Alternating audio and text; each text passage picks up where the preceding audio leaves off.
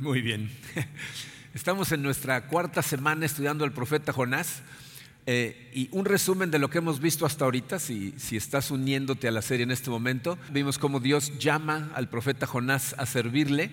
Jonás lo que hace es sale corriendo en la dirección opuesta. Dios tiene que mandar una tormenta. Los marineros confrontan a Jonás, lo avientan por la borda. Y entonces Dios provee a un enorme pez, que es lo que dice la Biblia, ¿eh? en ningún lugar dice ballena, dice un enorme pez.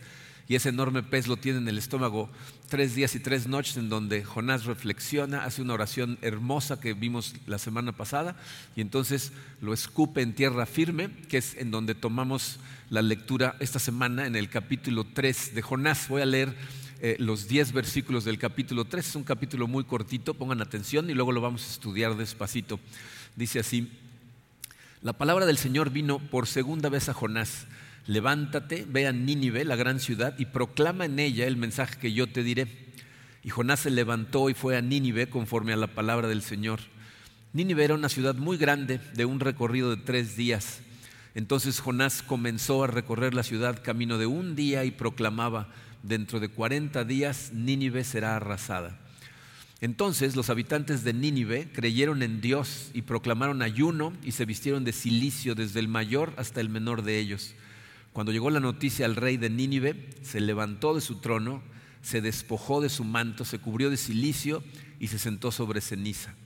Y mandó proclamar y anunciar en Nínive, por decreto del rey y de sus grandes, ni hombre, ni animal, ni buey, ni oveja prueben cosa alguna. No dejen que pasten o beban agua Cúbranse de silicio hombres y animales y clamen a Dios con fuerza y vuélvase cada uno de su mal camino y de la violencia que hay en sus manos. ¿Quién sabe? Quizá Dios se vuelva, se arrepienta y aparte el ardor de su ira y no perezcamos. Cuando Dios vio sus acciones, que se habían apartado de su mal camino, entonces Dios se arrepintió del mal que había dicho que les haría y no lo hizo. Vamos a dar gracias a Dios. Padre Santo, eh, te damos gracias, Señor, por tu palabra que dejaste para nosotros, para, eh, confrontar nuestros corazones, para enseñarnos, para corregirnos, para dirigirnos.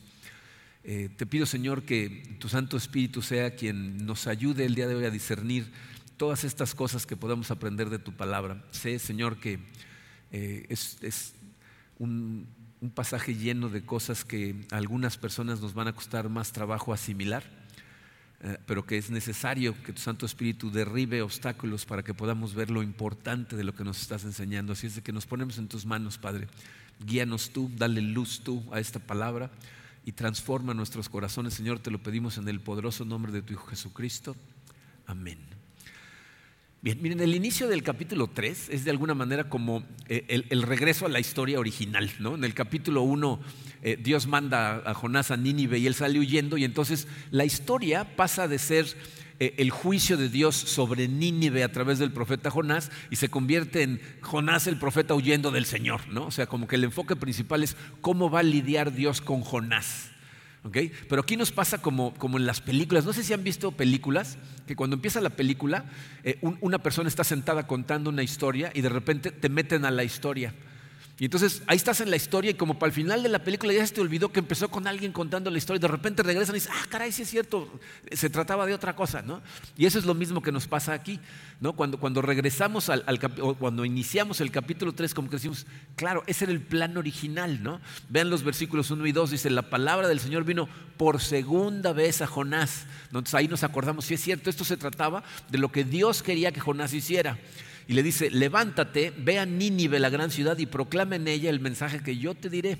Y ya no nos dice qué mensaje, pero podemos ver de qué se trataba el plan de Dios si leemos el versículo 2 del capítulo 1, cuando originalmente lo llamó a servir. Le dice así, levántate, ve a Nínive, la gran ciudad, hasta ahí son las mismas palabras, le dice, y proclama contra ella porque su maldad ha subido hasta mí. Entonces, fíjense, toda la historia de Jonás es acerca de Dios que está viendo lo que está pasando en el mundo, ve la injusticia que están haciendo las personas que viven en Nínive, todo el imperio asirio, y entonces manda a su mensajero, el profeta Jonás, y les dice, confróntalos. Eh, recuerden que la clave para entender la razón por la que Jonás sale corriendo en el capítulo 1 en la dirección opuesta eh, es entender la relación que había entre, entre Nínive, entre el imperio asirio y la gente de Israel. Dice, Nínive era la capital asiria, que era, si se acuerdan, el, imperio más grande y más cruel que había habido hasta ese momento. Dice, las estrategias de los generales asirios hasta la fecha se estudian en colegios militares porque eran generales brillantes. Entonces, Asiria se extendió mucho en terreno, pero se engrandeció a base de dominio militar. El problema es que estos generales no nada más eran gente brillante, también eran gente increíblemente cruel. ¿no? Como podemos ver en algunos de los descubrimientos arqueológicos que se han hecho. Dice, Nínive eh, se encontraba en donde hoy se encuentra la ciudad de Mosul, en Irak. Y ahí encontraron los arqueólogos la muralla alrededor de Nínive, un óvalo de como 11 kilómetros y medio más o menos, y también encontraron los edificios reales. Y en los edificios reales, adornando las paredes, encontraron unos paneles de esculturas que los reyes asirios se encargaron eh, para que le mostraran a la gente en el palacio la historia de las guerras que cada uno de los reyes había ganado. Eh, uno de esos eh, paneles muestra una de las guerras contra los la guerra por la ciudad de Laquis. es una guerra que también se encuentra en la Biblia, en Segunda de Reyes 18. Y en, algunos de los paneles más detallados nos muestran lo que hicieron los asirios a la gente de Laquis. Y fíjense, les traje tres imágenes de esos paneles, esas esculturas. Fíjense, ese primer panel nos muestra a un grupo de asirios en una torre de asalto. Los asirios fueron uno de los primeros ejércitos que construían torres con ruedas exactamente del tamaño de la muralla que iban a invadir y se acercaban y tomaban las murallas. Luego, fíjense, este otro nos muestra lo que hacían con los enemigos que atrapaban. Si se dan cuenta, tienen ahí a dos hombres atados y un asirio les está arrancando la piel con un cuchillo. ¿Ah? Y luego tenemos otra en donde nos muestra que también a, enemigos que atrapaban, cortaban los árboles de alrededor, les sacaban punta, los empalaban y de acuerdo a los escritos de estos reyes, los dejaban ahí empalados a la vista de la gente de la ciudad para desmoralizar a la ciudad. Entonces, esto lo que nos muestra es eh, el, horror que sentía la gente de Israel por el pueblo asirio y nos da una idea del estado mental que tenían los israelitas cuando mencionaban a los asirios.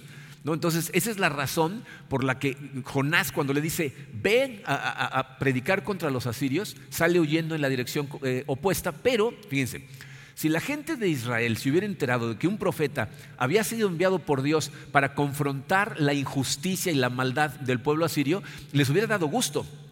Hubieran dicho, por fin, ¿no? Ahora sí Dios les va a dar su merecido. Pero Jonás más bien sospecha que Dios está planeando otra cosa. Entonces vamos a ver cómo continúa la historia. En el versículo 3 dice, y Jonás se levantó y fue a Nínive conforme a la palabra del Señor. Fíjense, no es hasta esta parte del libro que Jonás por primera vez obedece, ¿no? Le obedece a Dios. Dice, Nínive era una ciudad muy grande de un recorrido de tres días. Eh, a, lo mejor es eh, interesante detenerte un poquito a analizar esto. Yo no sé si ustedes son muy analíticos eh, cuando estudian la Biblia o simplemente se pasan estas cosas, pero la gente analítica luego tiene problemas para, para creer en la Biblia por cosas como esta. Les voy a explicar a qué me refiero. Si la ciudad que encontraron tiene una muralla de 11 kilómetros, 11 kilómetros y medio, que es un óvalo, entonces si queremos calcular el diámetro de la ciudad, entonces tomamos la circunferencia y la dividimos entre pi 3.1416, eso significa que el diámetro de la ciudad era más o menos de 3 kilómetros y medio. Eso se recorre en menos de un día. Pero ahí nos dice que era una ciudad muy grande que se recorría eh, eh, en tres días. Entonces, aquí hay una de dos. Fíjense, los, los expertos bíblicos dicen que puede ser una de dos explicaciones. Una, las ciudades amuralladas de aquel entonces, especialmente las muy populares como, era Nínive, no nada más se, limitaban a lo que había dentro de las murallas. Se creaban unos suburbios enormes alrededor de toda la gente que trabajaba en el campo, que tenían animales, etcétera, y que vivían fuera de, la muralla. Cuando llegaban ejércitos extranjeros, se metían todos adentro de la muralla, pero muchísima de la gente vivía fuera y se calcula que cruzar toda esa ciudad tomara tres días. Otra eh, opinión de, los expertos es que de lo que está hablando es que cruzar la ciudad no se refiere a caminarla atravesándola, sino de ir por todas las calles en zigzag y entonces se tardaría más o menos como tres días, ¿ok? Pero bueno, 11 kilómetros de, muralla para esa época es una ciudad enorme. En algunas versiones de la Biblia, en lugar de decir enorme, dice importante, porque la palabra se puede traducir de las dos formas, pero el, uso más común de la palabra es enorme, que hay una ciudad muy grande. Versículo 4 dice, entonces Jonás comenzó a recorrer la ciudad camino de un día y proclamaba, dentro de 40 días Nínive será arrasada. Jonás empieza a recorrer la ciudad y todo lo que hace es predicar un sermón que en hebreo son cinco palabras, en español son siete, eh, y, es, eh, la diferencia es porque el, lenguaje hebreo es un lenguaje súper limitado. Tiene muy pocas palabras, no hay artículos, no hay preposiciones. Entonces lo que Jonás literalmente está diciendo es, dentro 40 días, Nínive arrasada. O sea, se, brinca el de y el será, y entonces esas son las cinco palabras. Yo no sé si cuando has leído este libro te has puesto a pensar en esto, pero este es el sermón más extraño que encontramos en la Biblia. Fíjense lo que está diciendo Jonás. Les da un tiempo, les dice 40 días, y les da un evento. Nínive será arrasada. Si, analizas lo que originalmente Dios le había pedido que predicara, ¿no? dice, ve y, proclama contra ella porque su maldad ha llegado hasta mí. Te imaginarías que a lo mejor Jonás iba a mencionar el hecho de que su maldad había llegado hasta Dios. ¿No? O sea, que, entendieran que lo que estaban haciendo era maldad, o sea, que estaba mal la manera en que estaban viviendo y que deberían de detenerse. Pero Jonás no menciona nada de esto. Esto intriga mucho a los expertos, a los estudiosos de la Biblia, porque el mensaje de Jonás deja un montón de información afuera.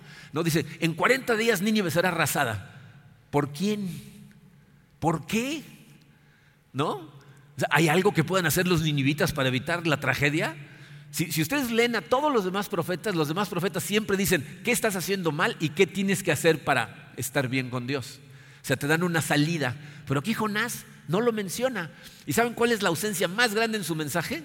¿A qué Dios representa Jonás? O sea, tú y yo sabemos que Yahweh lo mandó, pero él no lo menciona ni una vez, ¿no? Es como si el autor eh, te estuviera empujando a preguntarte, ¿qué está pasando aquí? ¿Qué tipo de sermón es ese? Otra vez, los escolares bíblicos están divididos en dos. Hay un grupo que piensa que este es un elemento más de, la sátira que representa el libro de Jonás, ¿no? O sea, eh, eh, los opuestos ridículos que no se comportan de acuerdo a su, a su estereotipo. La gente de Nínive, que son los más malvados del mundo, se van a arrepentir por medio de un sermón mediocre de cinco palabras. Pero en cambio Jonás, para hacerlo obedecer, hubo que traer una tormenta, un gran pez que lo escupiera, o sea, eh, se comportan totalmente diferente a como deberían de comportarse. Pero yo más bien estoy de acuerdo con el segundo grupo, que lo que opinan es que Jonás está haciendo lo que se conoce como sabotaje profético. O sea, se está saboteando él su propio mensaje. O sea, ¿será que Jonás verdaderamente quiere que se salven los ninivitas, que se arrepientan y se salven? ¿Se acuerdan por qué huyó? En, el capítulo 1, porque odia a la gente de Nínive. Entonces Jonás físicamente está obedeciendo, y está bien, voy, ¿no? Pero como los que van con su carota a los lugares a donde no quieren ir, ¿no? Ahí va Jonás a Nínive, pero verbalmente les está dando la menos información posible, como tratando de causar que no sepan ni qué hacer y entonces no se salven. Si, lo pensamos y analizamos lo que hasta ahorita hemos visto del carácter de Jonás, esto va totalmente en línea con el profeta. Pero, pero el autor no aclara, no nos dice por qué fue. Y entonces, pues de alguna manera como que te empuja a meterte más en la historia, a ver qué está pasando aquí, ¿no? Ahora, sin importar cuál fue el motivo de su sermón tan escueto, el sermón funciona. Fíjense en el versículo 5, dice, entonces los habitantes de Nínive creyeron en Dios y proclamaron ayuno y se vistieron de silicio desde el mayor hasta el menor de ellos. Esto es muy interesante porque si uno esperaría que lo que dijera la Biblia es, y entonces los de Nínive le creyeron a Jonás, ¿no? Pero no dice eso. ¿A quién le creyeron? A Dios. ¿No? O sea, Dios había estado preparando el corazón de la gente de Nínive, no sabemos cómo, no sabemos desde cuánto antes, pero la gente de Nínive puede ver más allá de Jonás. Pueden ver que esto viene de Dios y le creen a Dios. Ese es el milagro más grande en este libro que la gente de Nínive escuche este sermón y le creen a Dios. ¿Y qué es lo que hacen? Proclaman un ayuno. El ayuno es una disciplina espiritual que te ayuda a sintonizar mejor a Dios. En este caso, eh, la, ciudadanía se pone en ayuno, eh, se visten de silicio, que es una tela de, de, pelo de animal tejida, que es muy áspera y es oscura, que es lo que usaba la gente para ponerse de luto. En otras palabras, les voy a decir lo que están haciendo están deshaciéndose de toda posible distracción para sintonizar totalmente a Dios y que Dios se dé cuenta que lo están tomando en serio. Y esto es otro de los extremos del libro. ¿no? Estos malvados y crueles ninivitas están atentísimos a lo que Dios les está diciendo. Esto es algo en lo que vamos a reflexionar un poquito más, más adelante. Pero bueno, le creen a Dios este, y, algo está pasando en sus corazones, pero esa es la gente, ¿no? Vamos a ver lo que está pasando con el rey. En el versículo 6 dice, cuando llegó la noticia al rey de Nínive, esto significa que Jonás nunca llegó a estar en la presencia del rey de Nínive. Él iba predicando su mensaje y su mensaje se volvió viral, ¿no? sin necesidad de YouTube. ¿no? alguien salió corriendo a decirle al rey lo que estaba pasando y entonces dice, se levantó de su trono. Y si, esto fuera película, ese es el momento en donde cuando el rey se levanta del trono, todo el mundo diría, oh, oh, esto va a terminar muy mal para Jonás porque estamos hablando del rey, ¿no? del, del el ejército más poderoso del planeta, el más feroz, el más cruel, ¿no? Pero otra sorpresa, fíjense cómo termina el versículo 6, se despojó de su manto, se cubrió de silicio y se sentó sobre ceniza. O sea, se quita el, ropaje real, se identifica con el pecado de su gente, se viste de luto, pero da un paso más todavía que toda la gente de la ciudad. Él se sienta sobre ceniza, que es la imagen simbólica del arrepentimiento, del remordimiento, de, de lamentarse de algo. En otras palabras, se rebaja humildemente lo más abajo posible. Y fíjense los versículos 7 al 9, dice, y mandó proclamar y anunciar en Nínive, por decreto del rey de sus grandes, en algunas versiones dice de sus nobles, ni hombre, ni animal, ni buey, ni oveja prueben cosa alguna. No dejen que pasten o beban agua, cúbranse de silicio hombres y animales. ¿Pueden ver hasta ahí el humor detrás de esta línea? O sea, si, este fuera un, programa de esos de televisión con risas grabadas, aquí sonarían las risas, ¡Ah! ¿no? Porque se dan cuenta de lo que están haciendo, están forzando a arrepentirse hasta los animales. O sea, se visten de luto y están en ayuno, incluyendo las vacas y las ovejas, ¿no? Pero esto lo que nos muestra es que este es un cambio de corazón tan intenso que están tratando de cubrir todas sus bases, ¿no? Todas las posibilidades. Y dice, y clamen a Dios con fuerza y vuélvase cada uno de su mal camino y de la violencia que hay en sus manos. ¿Quién sabe? Quizá Dios se vuelva, se arrepienta y aparte el ardor de su ira y no perezcamos. ¿no? Este es un cambio eh, asombroso de corazón. ¿no? El rey de Nínive, ayuno y luto nacional, con la esperanza de que Dios cambie de parecer. Yo creo que no vemos un éxito evangélico tan poderoso en ningún otro lado en la Biblia, ¿no? que, una ciudad de inconversos escuche un sermón de cinco palabras y, se convierta, ¿no?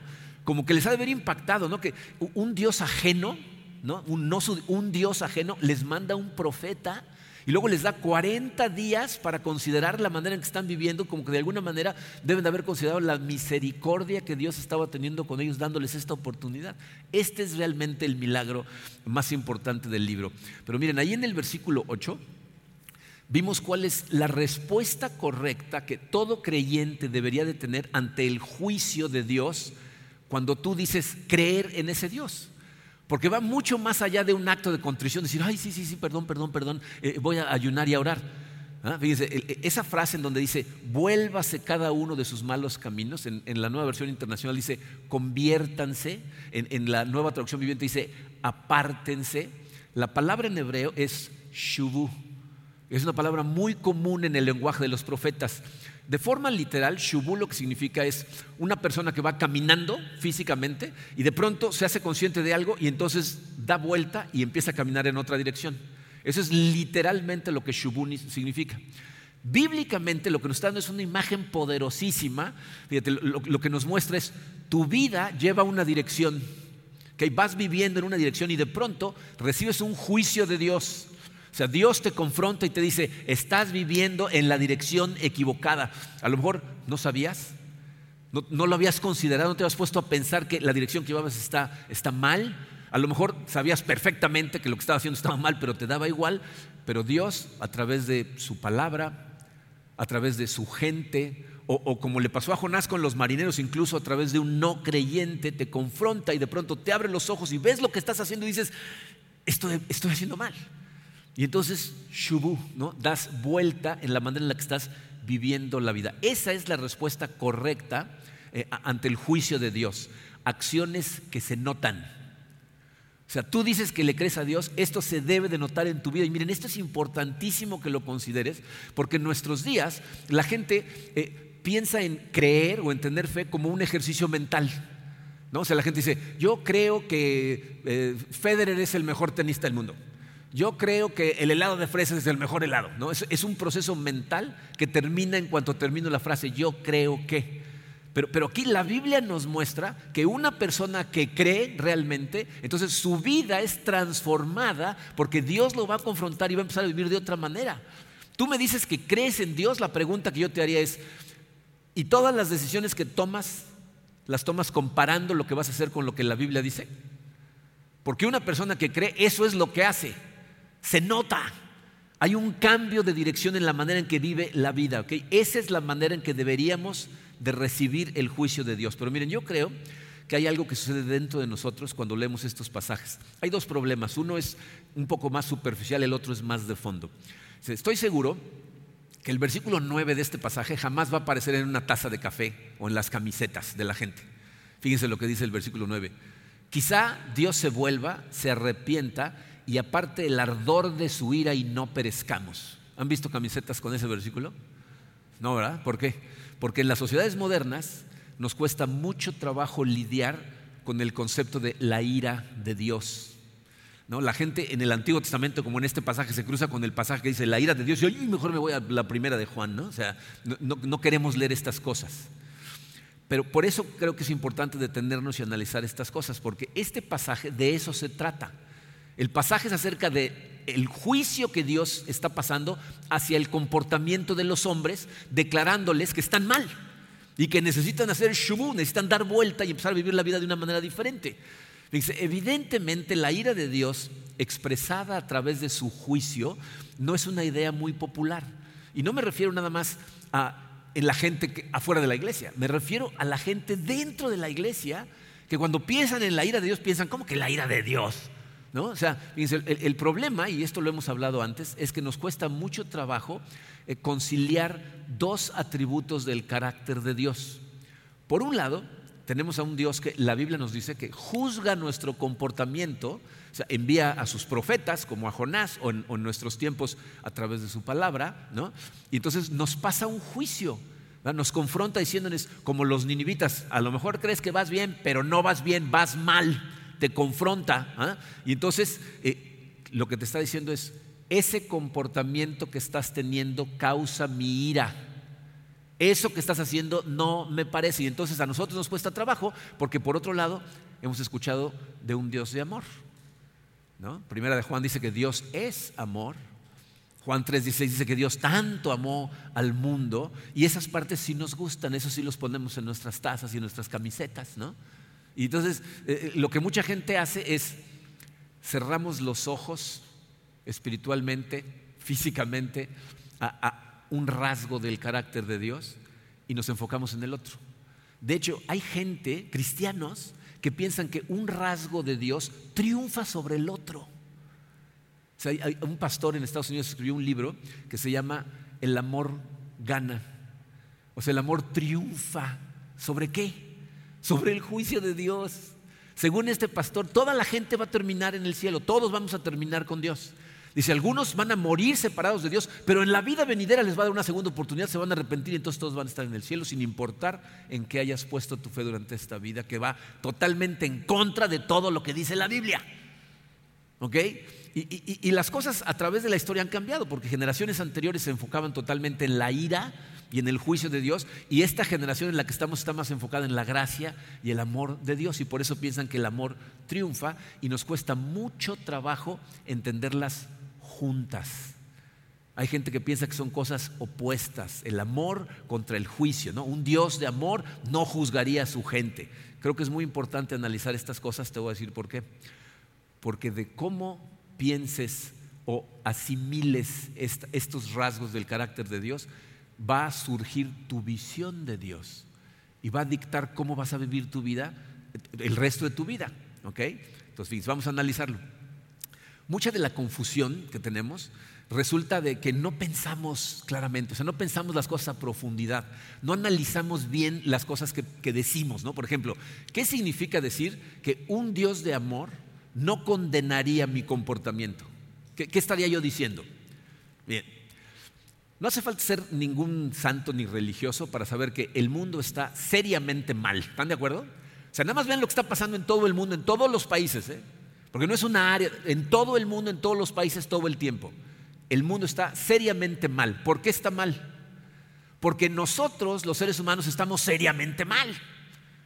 Entonces somos como 7 mil millones de personas y diariamente tomamos por lo menos 7 mil millones de decisiones totalmente egoístas, centrados en nosotros, haciendo lo que nos conviene a nosotros, lo que queremos que esté bien entonces piensa en todo el mal que sucede en el mundo, piensa en, violaciones, piensa en abusos, piensa en guerras, piensa en invasiones, piensa en tráfico sexual, en lo que quieras. Son decisiones que provienen del corazón del ser humano. Entonces imagínate, si Dios ve al mundo como está y todo lo que hace es decir, híjole, qué mal están, pero los amo tanto, lo voy a pasar por alto. ¿Eso es amor? ¿Eso mostraría un Dios de amor? Dice, eh, lo opuesto a, juzgar no es amar. Y es en donde la gente se hace bolas. Lo opuesto a juzgar es ser apático. O sea, ignorar el comportamiento de algo y no hacer nada al respecto. imagínate que, vas caminando junto a un parque ahí en, cerca de donde vivas y ves a tres o cuatro niños de sexto de primaria abusando totalmente de un niño de segundo de primaria, empujándolo, quitándole sus cosas. ¿Pasarías tú caminando al lado y dirías, ay, niños, siempre van a ser niños, ya lo arreglarán? ¿Sería ese un comportamiento amoroso? ¿Cuál sería el comportamiento amoroso? Porque eso sería apatía. ¿Qué significaría amar? Pasar un juicio. ¿no? Decirle a los niños grandes que aunque ellos piensen que lo que están haciendo está bien, en realidad está mal. Lo cual significa, fíjense, que juzgar el comportamiento equivocado es una expresión de amor. Estás amando, para empezar, al niño chiquito, lo estás salvando de una situación imposible. Estás amando a tu vecindario cuando no permites que ese tipo de abusos pasen en el parque de tu cuadra. Y estás amando a los niños grandes. Porque si esos niños grandes crecen pensando que eso que están haciendo está bien, un día van a arruinar sus vidas. Entonces resulta que juzgarlos de, de forma amorosa y correcta es una muestra de amor. Entonces, si Dios no sintiera ira al ver lo que está pasando en el mundo y no pasara juicio, no sería un Dios de amor. Realmente no nos amaría. Pero ¿saben cuál es nuestro problema? Y se los digo con todo cariño, somos una bola de hipócritas con doble estándar con, respecto a lo que el, el, amor y el juicio son y por eso pensamos que son opuestos. ¿Por qué? Dice, porque nosotros, todos, verdaderamente queremos a un Dios que juzgue el mal. Sabemos que si no hay un Dios por encima de todos que determina lo que está bien y lo que está mal y juzga el mal comportamiento, si eso no existe, o si a Dios no le interesa, entonces no hay esperanza para el mundo. ¿Sabes por qué? Porque si Dios no existe o no le interesa, entonces lo único que nos queda somos nosotros.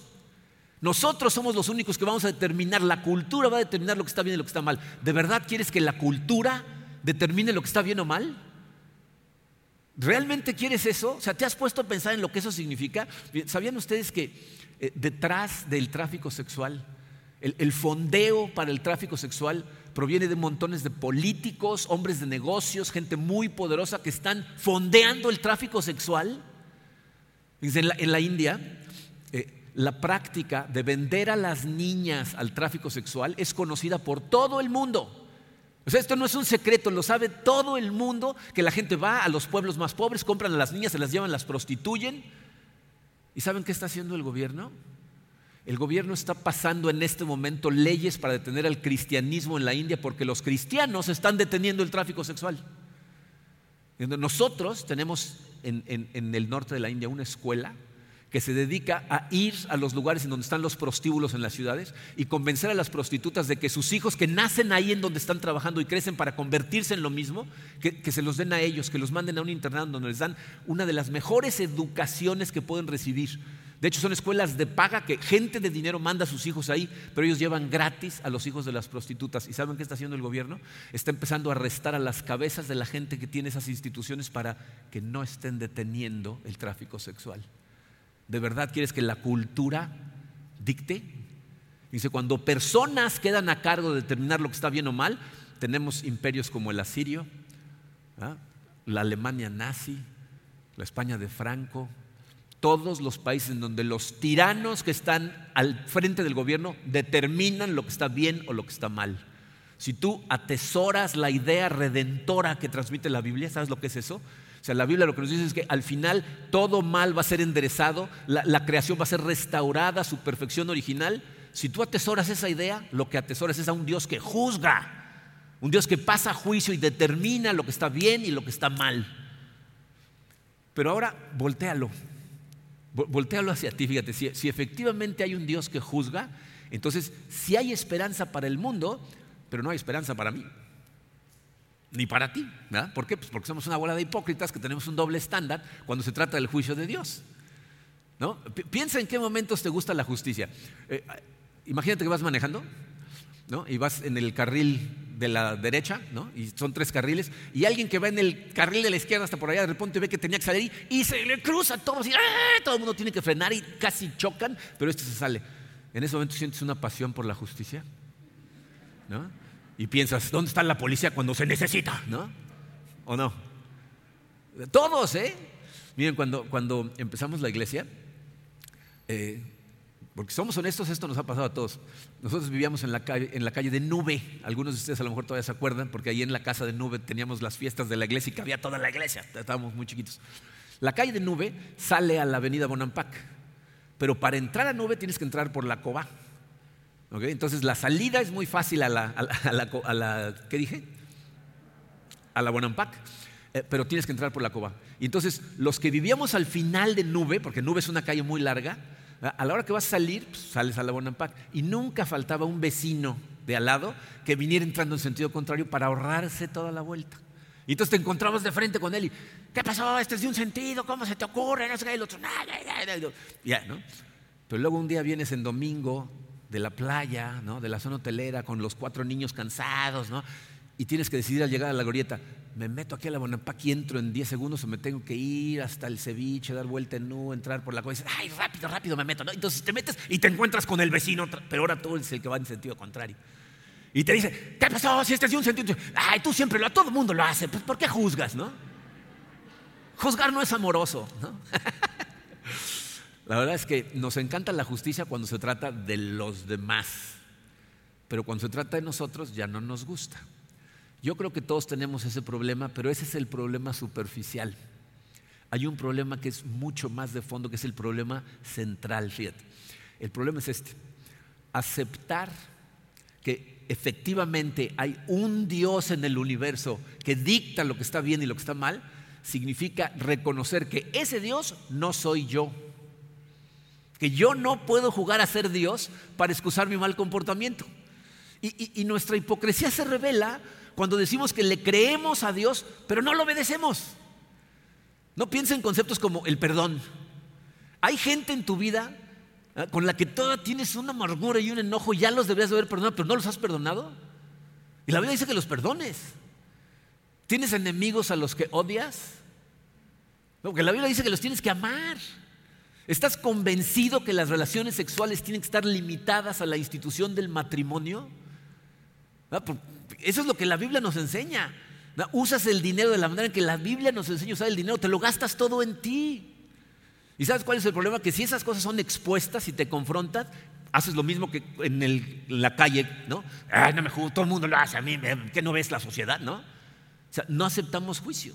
Entonces, a esto se reduce. Este es el problema desde el inicio del ser humano. ¿Son conscientes de eso? Cuando Adán y Eva deciden comer del árbol del conocimiento del bien y del mal, la gente inocentemente piensa, ay, pues ¿qué tiene de malo conocer la diferencia entre el bien y el mal? El problema es que ahora ellos iban a decidir cuál era el bien y cuál era el mal, que es lo que hacemos todos. Queremos determinar nosotros lo que está bien o lo que está mal. Queremos ser como Dios. Y eso es lo que vemos en, en todos los imperios donde hay tiranos. El, imperio asirio, sus reyes determinan lo que está bien y lo que está mal, van escalando el nivel de maldad hasta que hay un momento en donde ya no lo notan, incluso se ufanan de lo crueles que son y hacen esculturas para dejarlo como testimonio para la historia de lo que hicieron. Pero no lo veas nada más en los asirios, piensa en nuestra cultura hoy. Nuestra cultura está tan confundida que ahora atacan a la gente que defiende la verdad. De hecho, fíjense, eh, eh, al revés, desde la escuela, desde kinder, les están empezando a fomentar valores totalmente distorsionados en cuanto al matrimonio con, con, gente del mismo sexo, las relaciones homosexuales, la identidad de género. Y esas generaciones, porque se los están metiendo desde kinder, lo ven como lo más normal. Y a los que ven como los anticuados viejitos son a nosotros que estamos mal. O sea, la tolerancia es el valor más elevado que hay en nuestra sociedad el día de hoy. No el amor, tienes que tolerar a todos y, y no nada más tolerar, estar con ellos, echarles porras, porque si dices cualquier cosa, entonces te atacan. Miren, siendo honestos, yo reconozco que hay, hay cosas en la Biblia que son difíciles de asimilar. ¿eh? Para mí son difíciles de asimilar. Pero por eso esta es una cuestión de fe, de creer en algo. ¿En qué creemos? Que el juicio de Dios es superior al nuestro. Que Él sabe mejor que nosotros lo que está bien y lo que está mal. Entonces yo confío en el juicio de Dios. Porque ¿quién soy yo para cuestionarlo? Soy simplemente otro conductor hipócrita en la calle de la vida, igual que tú y yo, igualitos. Pero yo creo, miren, que la clave para, para, comprender y asimilar estos conceptos juntos es entender cuál es el objetivo del juicio de Dios.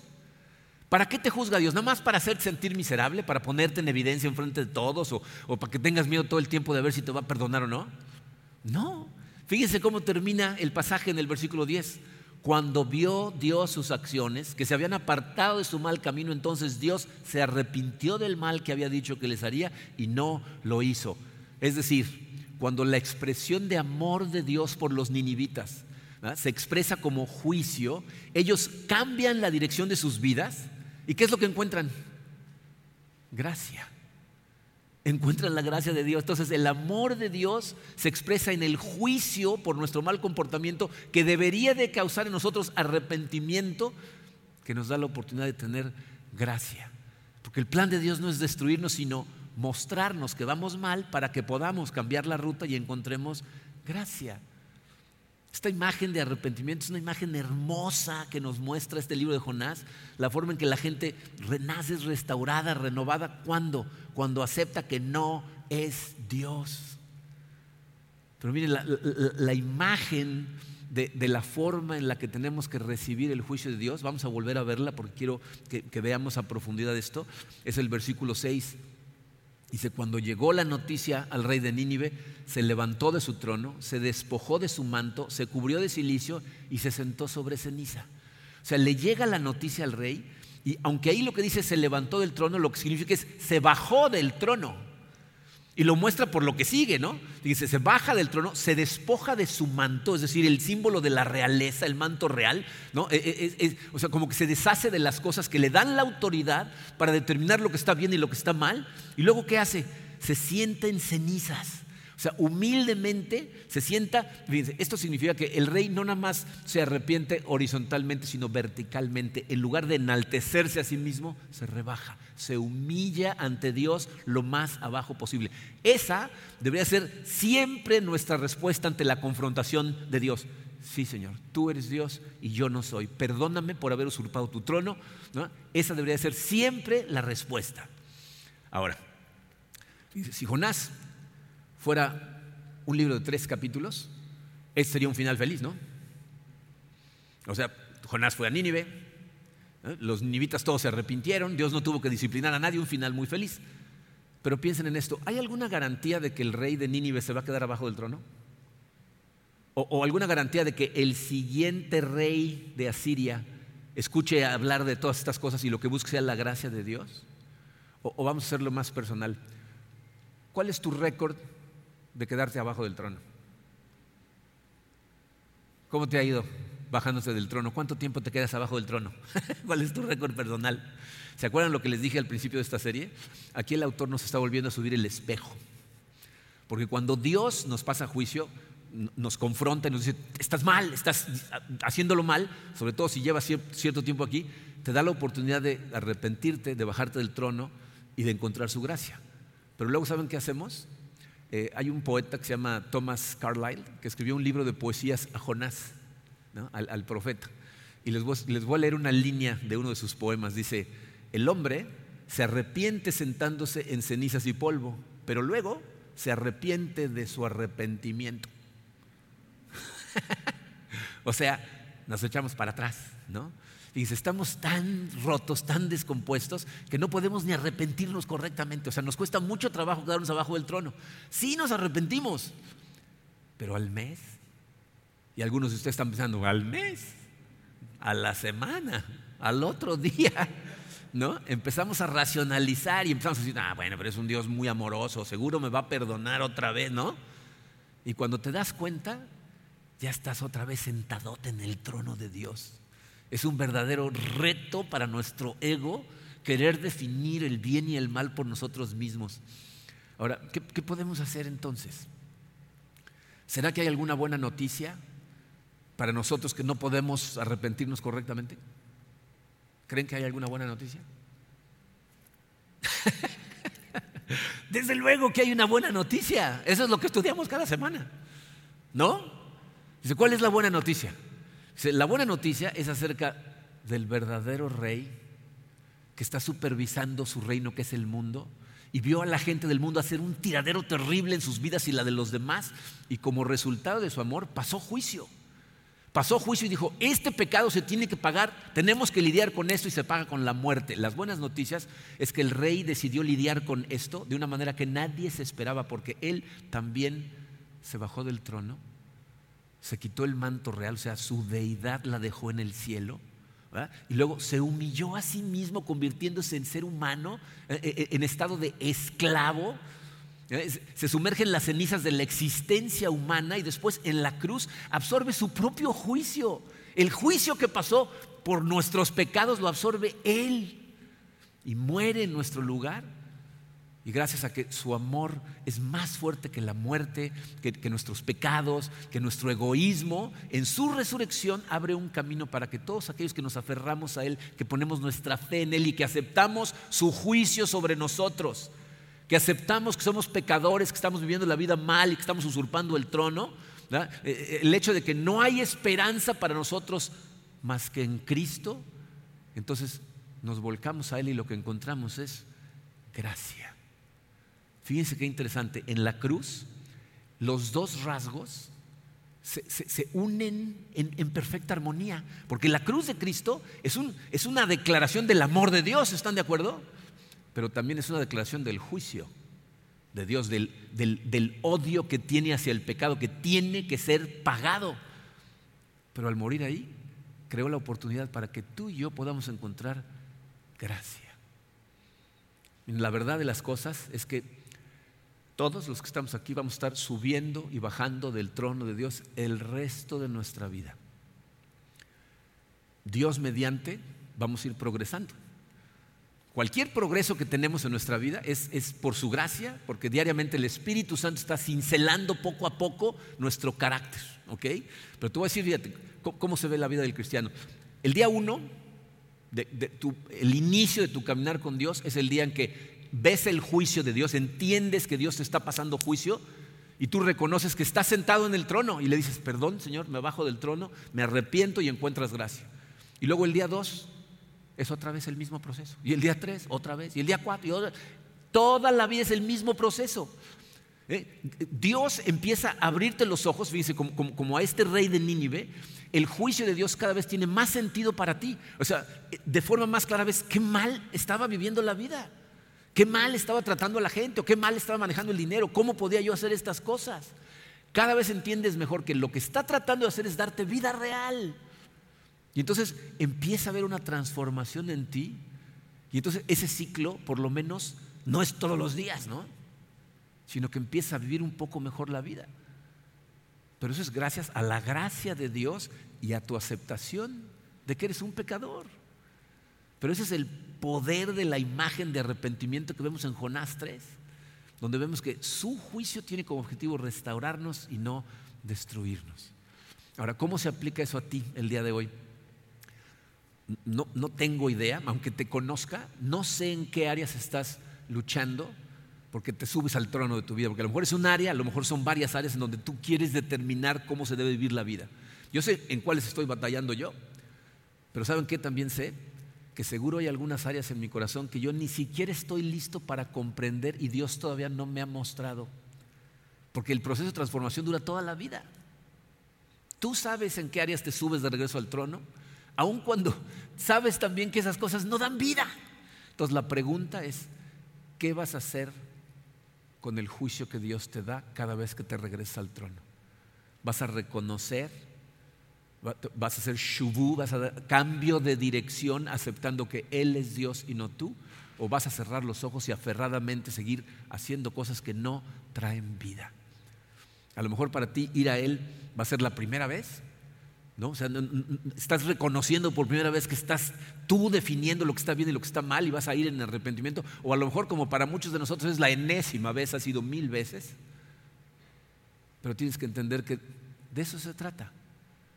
La vida del cristiano es diariamente asegurarte que no estás sentado en el trono de Dios y si estás, arrepentimiento cambio de dirección y empezar a hacer el esfuerzo por vivir la vida como Él nos enseña. Y, su espíritu hace la transformación en tu corazón para que vivas una vida que realmente es vida y no la que tú crees que es vida. Y cuando hacemos eso, encontramos gracia. Su amor produce juicio, que debería de producir arrepentimiento, que nos lleva a su gracia. Vamos a orar. Padre, eh, Señor, te damos tantas gracias por, por tu palabra que nos ilumina, que nos deja entender, que nos confronta, que, que nos pasa tu juicio, Señor. Eh, es mi oración, Padre, que eh, esas barreras que construimos en nuestro corazón, que nos permiten subirnos al trono y a veces ni siquiera darnos cuenta o, tener la capacidad de ignorar que lo estamos haciendo, las destruya tu palabra. Tu Santo Espíritu entre y haga una, una total transformación que destruya la casa y construya una nueva encima de tu nombre, Padre. Sé que muchos tenemos de qué arrepentirnos y es lo que tenemos que hacer en este momento, Shubu. Ir a ti, bajarnos del trono quitarnos el ropaje, vestirnos de luto y sentarnos en las cenizas lo más abajo posible. Perdónanos, Señor, por la cantidad de veces que hacemos estos tiraderos sintiendo que somos Dios. Gracias por tu confrontación, gracias por tu juicio. Ayúdanos a verlo por lo que es, una muestra de amor, donde nos estás tratando de atraer hacia ti para que podamos encontrar tu gracia. Gracias, Padre. En el poderoso nombre de tu Hijo Jesucristo. Amén.